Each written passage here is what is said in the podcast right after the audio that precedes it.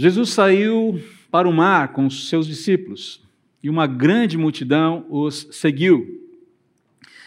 Vinham de todas as partes da Galiléia, da Judéia, de Jerusalém, da Idumeia, do leste do Rio Jordão e até de lugares distantes do norte, como Tiro e Sidom.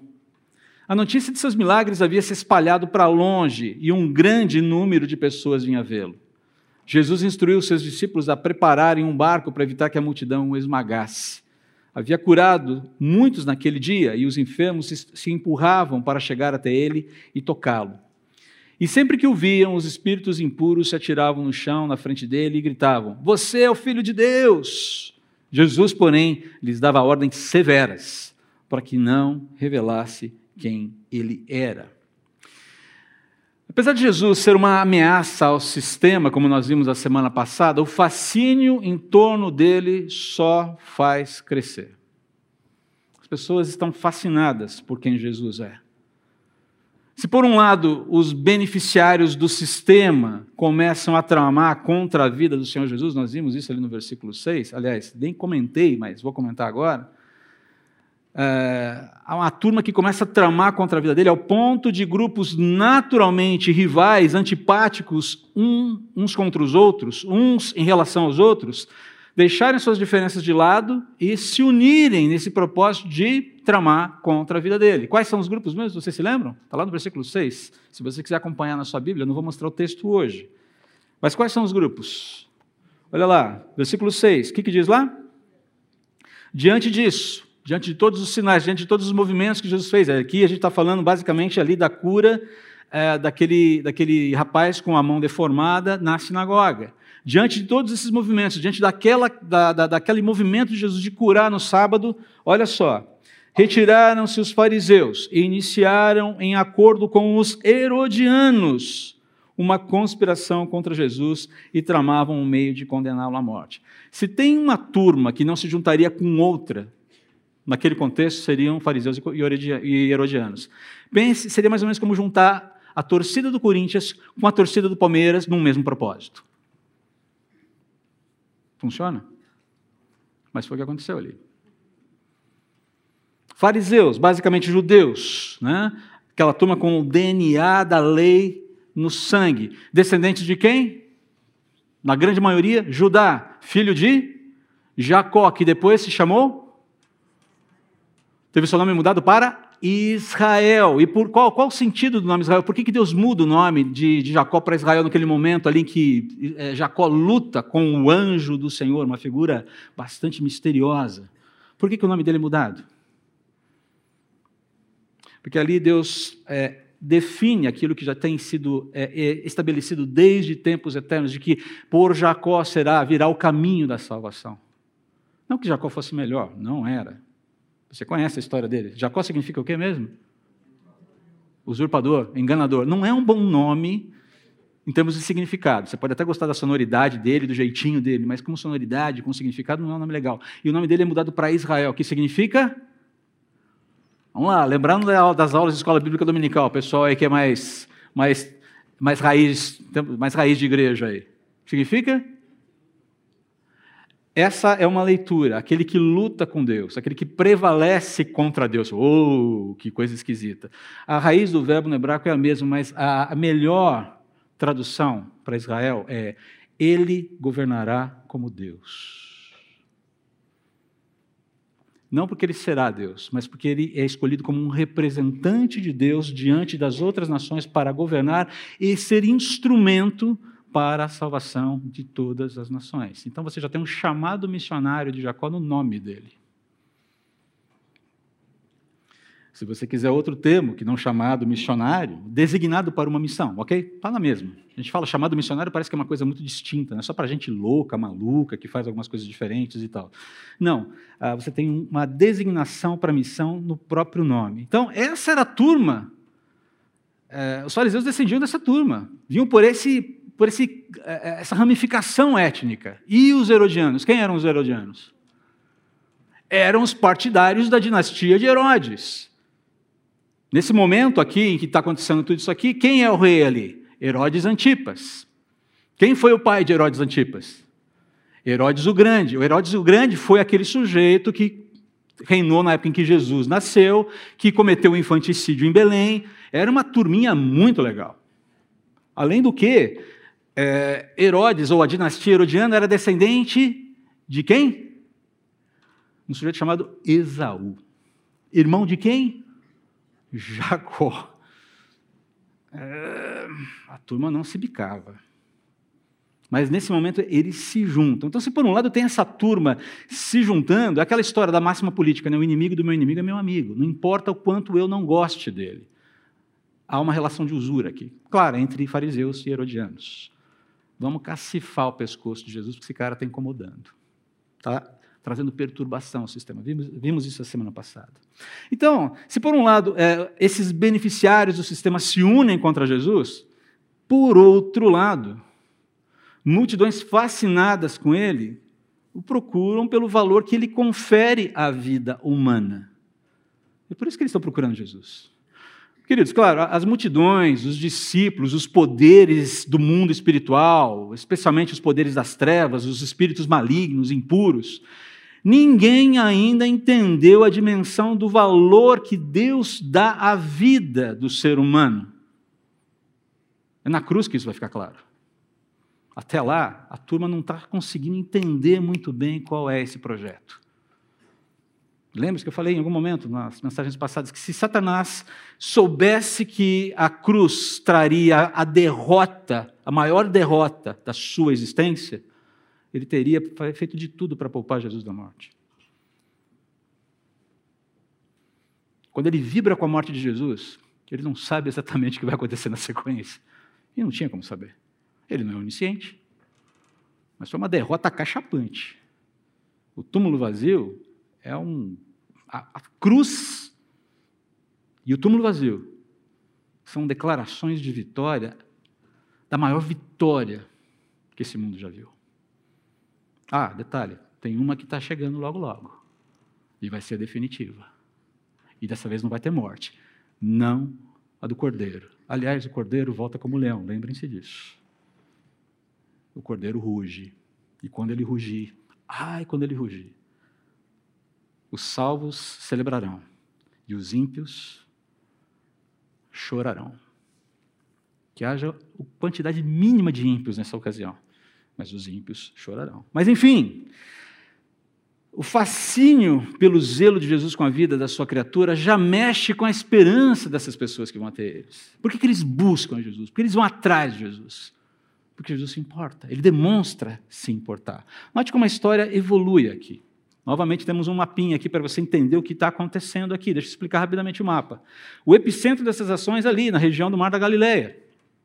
Ok? E o que o texto está falando é que, gente, ah, da Judéia, da Idumeia, de Jerusalém, do leste do Jordão, que está aparecendo aí no seu mapa, lá do norte de Tiro e Sidom, estão afluindo para a Galiléia, estão chegando na Galiléia, aos montes, porque querem ouvir Jesus, porque na verdade querem testemunhar dos seus sinais querem ser curados por ele, enfim, há um interesse pela pessoa de Jesus e pelo que ele significa, pelo que ele está passando, pela mensagem, pela, pelos movimentos que ele está fazendo naquele contexto.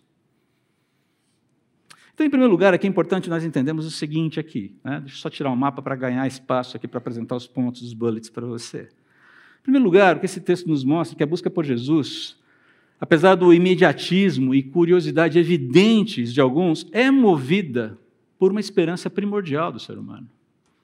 O ser humano, dizem que a esperança é a última que morre, né? É a única que não sai na caixinha de Pandora, que na verdade não era uma caixa, era uma ânfora. Se você conhece um pouquinho de história, de, de mitologia grega, você sabe um pouquinho da história. A, a esperança é a única que fica presa ali na ânfora, que Pandora jamais deveria ter aberto. Mas, enfim.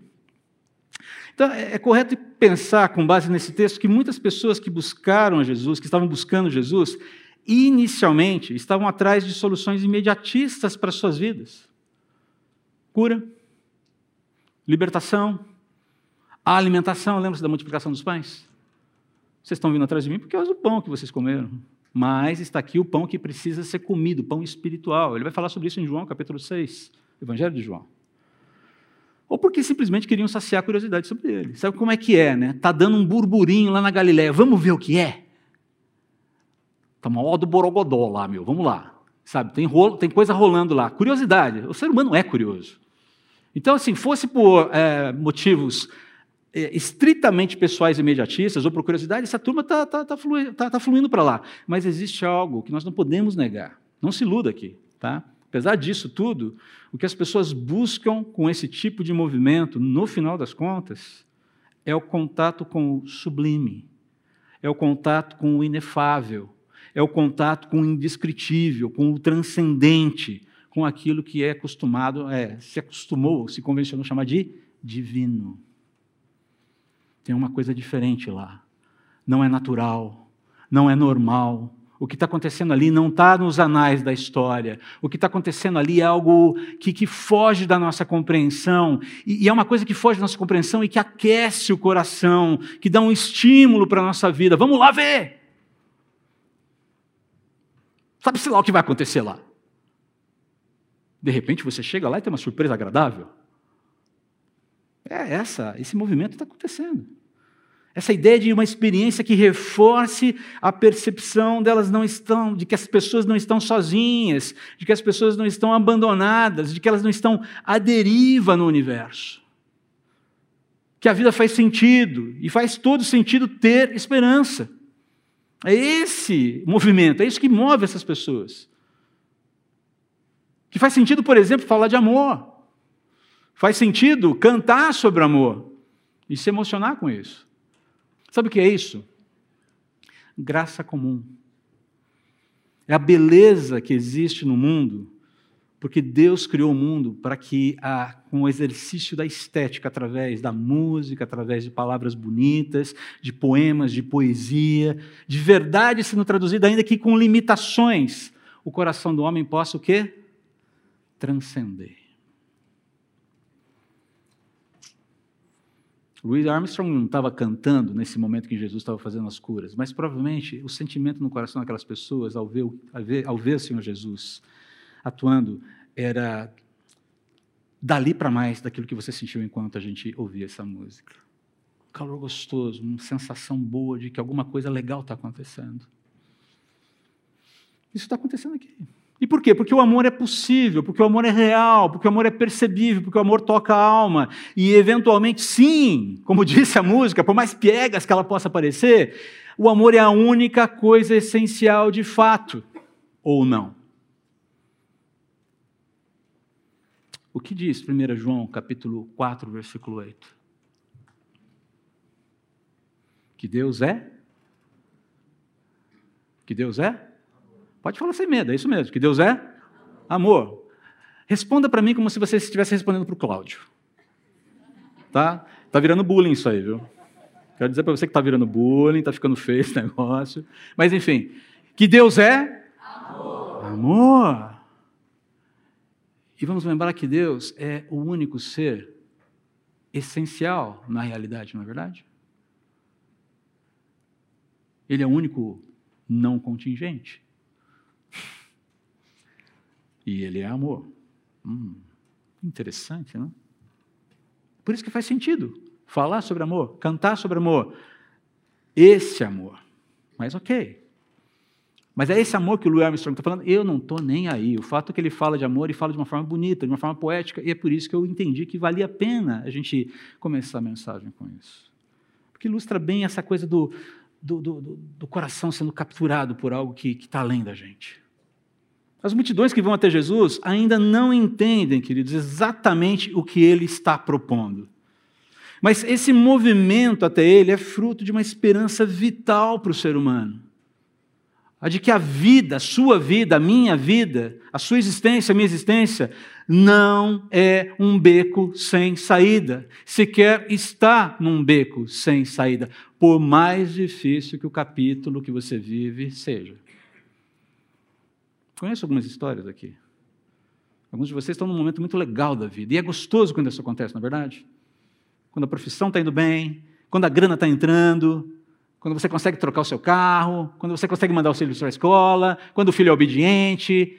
Quando tudo parece o quê? Voo de cruzeiro, céu de brigadeiro, não é verdade? Que delícia quando a vida é assim, não é? A música do Sérgio Pimenta, né? Oh, como é boa, como é bela a vida, quando acontece tudo sempre a mais.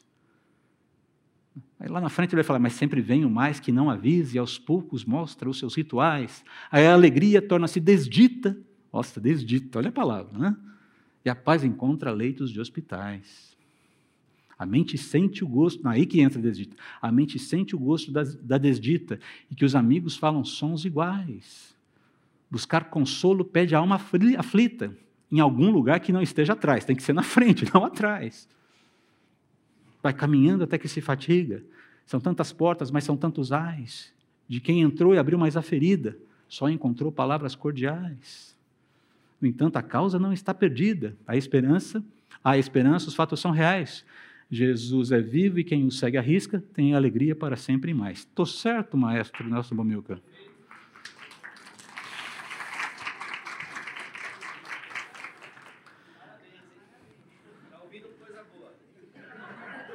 O bom é que a mente ainda retém algumas coisas. Né? Ai, Senhor, ah, a idade está chegando. Vamos lá. A Elaine até mandou parar de usar o, shampoo que eu estou usando, ela falou que o cabelo está ficando lilás já. Tem que tomar cuidado com isso. Mas, enfim, mas perceba, gente, a, a vida, a existência, a sua vida, a sua existência, a minha vida, a minha existência não, não é um beco sem saída e não está num beco sem saída, por pior seja o momento. Então, essa turma que está indo para lá, está indo com essa percepção de que alguma coisa ali vai ser encontrada que vai preencher o coração. Então, interessante, eu coloquei aqui os bullets de uma forma para tentar organizar um pouquinho o pensamento para você. Então, o interesse por Jesus, inicialmente e invariavelmente, e é importante que nós entendamos isso, é instintivo, trata-se de sobrevivência. As pessoas buscam Jesus por uma questão de sobrevivência. Elas não estão entendendo necessariamente o que Jesus está oferecendo, mas parece que ele tem a resposta. Ups, legal, que joia, vou lá, quero saber. Eu falei para vocês da minha conversão, quando eu tinha 10 anos de idade, Medo de ir para o inferno. Ok, eu não quero ir para o inferno. Tem alguém me oferecendo uma possibilidade de não ir para o inferno. Eu aceito. Depois eu fui entender a questão. Depois eu fui entender. Agora, você acha que Jesus chegou para mim assim: a sua teologia, garoto de 10 anos, está muito obtusa, muito limitada, muito cheia de problemas e cheia de fissuras. Volte, volte daqui uns 35 anos. Faça um seminário, uma pós-graduação, um PhD, um pós-doutorado, encha-se de teologia e venha falar comigo para te discutir o que é salvação de fato, e aí eu te recebo. Você acha que foi assim? Jesus com certeza falou: pula, vem, e depois você entende. Porque houve essa disposição, houve esse, eu preciso, é, é, esse é o caminho. Eu não entendi exatamente tudo que ele oferece, mas eu quero. Pronto, ok, legal e tudo bem começar assim. Ok? Está tudo muito bem. Essa coisa de ficar criando regrinhas para as pessoas aceitarem Jesus, para receberem a salvação, isso é coisa de gente, não é coisa de Deus. Tem o caminho certo, sim. E o caminho é Cristo, não é outro amparo. Aí é outra música. Mas essa eu não vou falar agora, porque senão eu vou ficar o dia recitando aqui. E, e Louis Armstrong recita muito melhor, é, faz muito melhor poesia do que eu. Mas a questão toda é, é exatamente essa. Ah, você, você é acolhido. Se há uma rendição real, há um acolhimento, há, existe essa, essa possibilidade. Talvez a pessoa nem ali na frente fale: não, não, não é isso que eu quero. Mas ah, Jesus não vai dificultar a vida de quem está querendo chegar para perto dele. Perceba, o Senhor Jesus acolheu essas pessoas, essas multidões, e suas demandas, e, e às vezes isso lhe custou conforto. A situação era real ali, a coisa estava tão intensa que Jesus deixou, olha, moçada, para os discípulos, deixa um barquinho aí de jeito, porque eventualmente eu vou ter que entrar no barco, porque senão a moçada vai me atropelar. As pessoas estavam se atirando em Jesus para tentar tocar nele. Era nesse nível a coisa. Então havia um certo perigo ali. E ele vai trabalhando. E perceba, é dito que ele curou muitas pessoas naquele dia, mais uma vez. Então há um acolhimento, há uma receptividade. Ele está acolhendo, ele está trazendo, as pessoas estão vindo e ele está lidando com aquela demanda ali. A despeito das pessoas estarem indo inicialmente por puro instinto, provavelmente. Porque trata-se de sobrevivência. uma sobrevivência que elas ainda não estão entendendo. Eventualmente, querido, nós lidaremos com pessoas que precisarão de tempo para discernir o que Jesus representa, quem ele é, que ele representa a esperança concreta de cura definitiva para as doenças do corpo, seja uma cura pontual, seja uma cura definitiva. Conversa com o Wanderlei lá. Vai conversar com o Wanderlei sobre a experiência que ele teve. O Wanderlei já esteve morto por uma hora. Vai lá falar com ele. Aquilo foi milagre. Estou falando alguma mentira aqui, irmão Wanderlei? 58 minutos. Desculpa. Eu inflacionei o tempo da sua morte. Ele esteve clinicamente morto por uma hora, quase 58 minutos. Vai conversar com ele lá. Uh, isso significa que ele nunca mais vai morrer? Desculpa, Vanderlei, te, não estou te dando nenhuma má notícia. Significa que ele foi é, milagrosamente curado. Deus veio em seu socorro no momento difícil da sua vida e hoje ele tem um testemunho poderoso para contar do favor de Deus com ele. Eventualmente, o Senhor Jesus não voltar antes, tanto eu como Vanderlei vamos é, passar pela morte. Houve uma cura pontual ali, mas a cura definitiva é aquela cura que é, nos cura completamente do pecado. E a cura completa do pecado acontece quando nós nos encontramos com o Senhor, seja pela volta de Jesus através do arrebatamento, seja pela sepultura. Heloísa está curada. Não é uma benção? Edu está curado. Não é uma benção? Quantos queridos já estão curados? Às vezes a gente chora de saudade, a gente pode chorar de saudade, deve chorar de saudade, mas a grande verdade, queridos, é que eles estão muito melhor do que a gente. E se fosse dada a oportunidade, isso nunca, a Bíblia não fala disso, isso é, é, não existe nas Escrituras, tá? Mas se fosse dada a oportunidade de fazer um exercício aqui para que as pessoas quer voltar, nem pensar. Nem pensar. Eu prefiro aguardar aqui o meu corpo ressuscitado, na glória, na eternidade, mas nem pensar. Jesus é a esperança concreta de cura definitiva para as doenças do corpo, o corpo ressuscitado, o corpo da glória. mencionei há um tempo atrás um amigo querido, missionário, que está passando por situações difíceis de saúde. E eu, conversando com ele um dia, falei, cara, a eternidade está ficando cada vez mais atraente. Né? E ele virou para mim chorando e disse: Ah, o corpo glorificado. O que, que ele queria dizer com isso? Que esse corpo cheio de doenças será redimido e toda a praga será erradicada do meu corpo. Ah, o corpo da eternidade, o corpo glorificado, cura definitiva.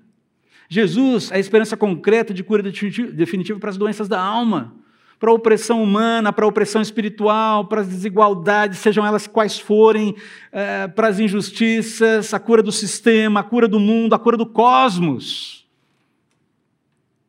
E, eventualmente, nós lidaremos com pessoas nesse processo que precisarão de tempo para discernir que nada disso vai acontecer patrocinado por ideologias, por partidos, por políticos, por salvadores da pátria de plantão, estejam no poder ou não, por planos econômicos eficientes, pela redenção e correção dos poderes da República. Não.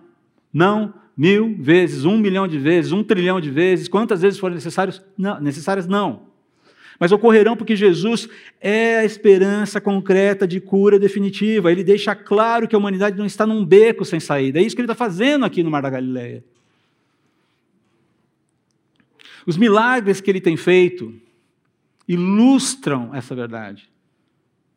É uma forma simples, entre aspas, de mostrar a sua autoridade sobre tudo, inclusive sobre o mundo espiritual, que se submete a ele sem que ele precise falar nada. Você reparou que ele chega perto, a turma estribucha, e ele não fica batendo papo, né? Diz aí teu nome, sem vergonha. Diz aí o teu nome, diz aí, quanto tempo está nessa situação? Jesus não fica batendo papo. Basicamente fala, cale-se e saia. E com isso não é só repreensão, é botar uma mordaça no poder das trevas. Fique calado, porque você não vai ser minha testemunha, você é inadequado. Você não serve. E mais, além de não ser inadequado, quem se deixa revelar, quem se revela sou eu e não é você. Você não me representa. Cale-se. Está amarrado, literalmente. Percebe? Só ele tem autoridade sobre o mundo espiritual. Essa autoridade sobre o mundo espiritual ah, e sobre toda a realidade criada afirma que essa esperança concreta de cura definitiva é real. São os versículos finais desse texto aqui. Então, desses versículos finais do texto. Quando Jesus fala assim: fiquem quietos. Vocês não são os meus representantes.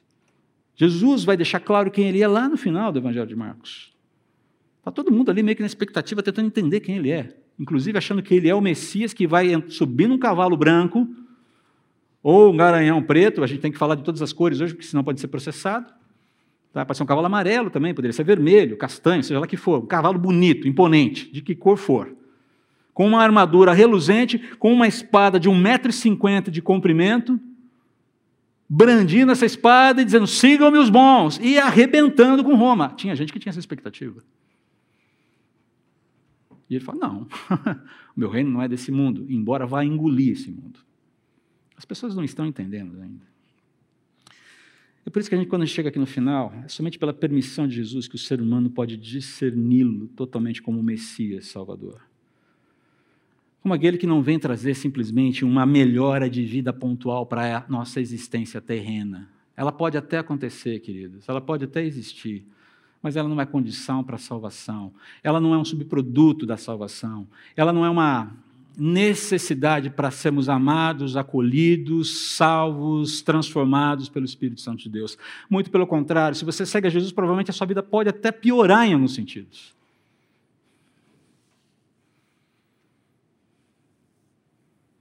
Espantoso isso, não é?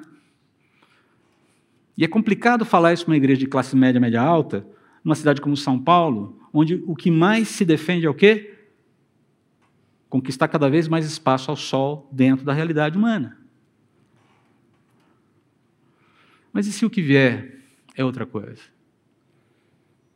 E se, eh, eh, por acaso, daqui a algum tempo, a gente começar a sofrer alguma espécie de perseguição real e efetiva? Além dessa que a gente já sofre pelo próprio cristianismo existir como cristianismo. Sempre aconteceu isso, desde o princípio.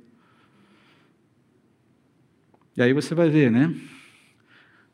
Ah, quem é raiz e quem é Nutella. Talvez chegue nesse ponto. Mas deixa eu voltar aqui. Somente Jesus tem permissão para ser Jesus e para falar de Jesus e para se anunciar como Jesus. É por isso que, se você está aqui, você crê no Filho de Deus encarnado, ele se revelou a você através do seu Espírito Santo e diga amém por isso. Não é obra de homens, não foi um pastorzão cheio de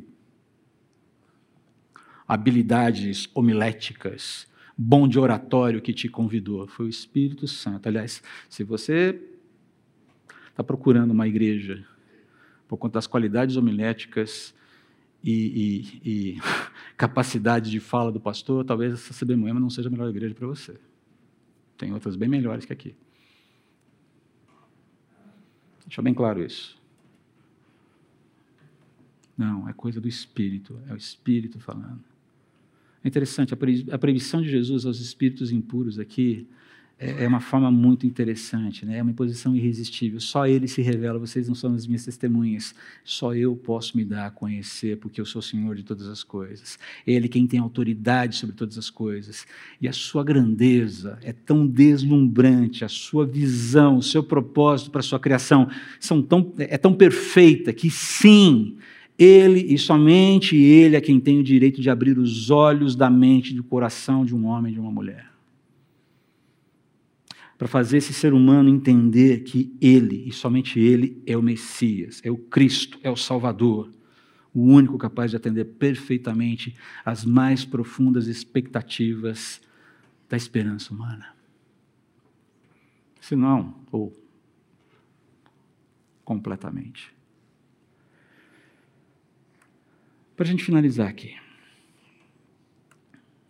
É um texto de transição. Então parece que, eh, parece que é muita informação. Fala, ok, tá bom, estou sabendo disso aqui, parece que não tem nada para dizer para a gente, mas tem muita coisa sim. Então, primeiro ponto, primeira lição que a gente tem aqui, primeiro, primeiro princípio aqui que a gente pode extrair aqui. Seja paciente com aqueles que estão buscando ao Senhor Jesus, mas ainda não o discernem como Deus Salvador. Seja paciente. A Trindade continua tendo três pessoas e não precisa da quarta. Não precisa da quinta, da sexta, da sétima. Você já teve aquele momento de achar que você era o próprio Espírito Santo? Já teve esse momento? Eu já vivi isso. A Trindade precisa de um apoio. Espírito, você não está muito eficiente hoje. Então vou mostrar como é que funciona. Que pretensão, né? Que arrogância. Como Deus é paciente com a gente, gente. Como Ele é paciente. A Trindade continua tendo três pessoas: o Pai, o Filho e o Espírito Santo. Nem eu e nem você seremos a quarta. Ok? O único que tentou, inclusive, não ser a quarta, mas ser acima, uh, deu ruim. Está descrito o problema desse sujeito lá em Isaías 14, Ezequiel 28. Ah, by the way, o nome dele é Lúcifer. Cuidado. Seja paciente com as pessoas que estão no processo. E, eventualmente, lembre-se, elas vão olhar ao final dessa história toda e vão falar: não me serve. Eventualmente vai acontecer isso. O que eu fiz de errado para ela não aceitar Jesus? Você pregou o Evangelho? Pregou. Ok. Confia na soberania de Deus mas seja paciente com o processo. Não pressione as pessoas que estão se aproximando de Jesus a tomar decisões que só podem ser patrocinadas, não é pedem, podem ser patrocinadas pelo Espírito Santo de Deus. Já adiantei esse assunto aqui. E por fim, ele sim, Deus, tem todo o tempo do mundo. Ele tem. Ele pode cantar aquela música com propriedade. Ah, by the way, a propósito. Deus também é amor. E Ele, mais do que ninguém, sabe fazer uma canção de amor. Você que se rendeu a Ele, foi cativado, foi seduzido pela canção de amor do Senhor. Vamos orar. Oh Deus, nós te agradecemos porque fomos seduzidos pelo Teu Espírito Santo. Alguns ainda estão sendo seduzidos, estão sendo cortejados. Que os teus propósitos se cumpram na vida de cada uma dessas pessoas que ainda estão a caminho. E que nós que já estamos, que já estamos, que já somos parte do teu rebanho, sejamos ah, cuidadosos, zelosos, entendendo, Pai, que a, as buscas ah, na tua direção muitas vezes são, são buscam, atendem a uma esperança que é, é primordial, é nativa, é, é quase que instintiva. E que precisamos ter paciência para não despejar um quilo, um caminhão de teologia e de processos sobre o que é salvação, sobre a, sobre a vida das pessoas. Tenha misericórdia de nós, precisamos tanto aprender a caminhar contigo, a de uma maneira viva. Clamamos pelo Teu Espírito Santo agindo em nós. Precisamos, ó Espírito, vem agir em nós. Abre nossa mente. Educa-nos, quebranta-nos, liberta-nos das nossas amarras, dos nossos maneirismos, das, de tudo aquilo que tenta atrapalhar o Teu reino de frutificar na nossa vida através da nossa vida. O Espírito Santo quebranta a tua igreja, vem atuar na tua igreja, vem falar a tua igreja, vem usar a tua igreja, vem fazer o que o Senhor quiser com a tua igreja. Queremos nos render a Ti, que nosso coração cresça em fascinação por Ti, mas não apague de forma alguma a fascinação que o Teu Espírito está produzindo no coração de outros. Ajuda-nos a discernir isso. Que cuidadosos com essas pequenas, aqueles, esses pequenos sinais de chama, de pouca, de, de braseirinhos que vão é, encandecendo esses corações que se aproximam de Ti.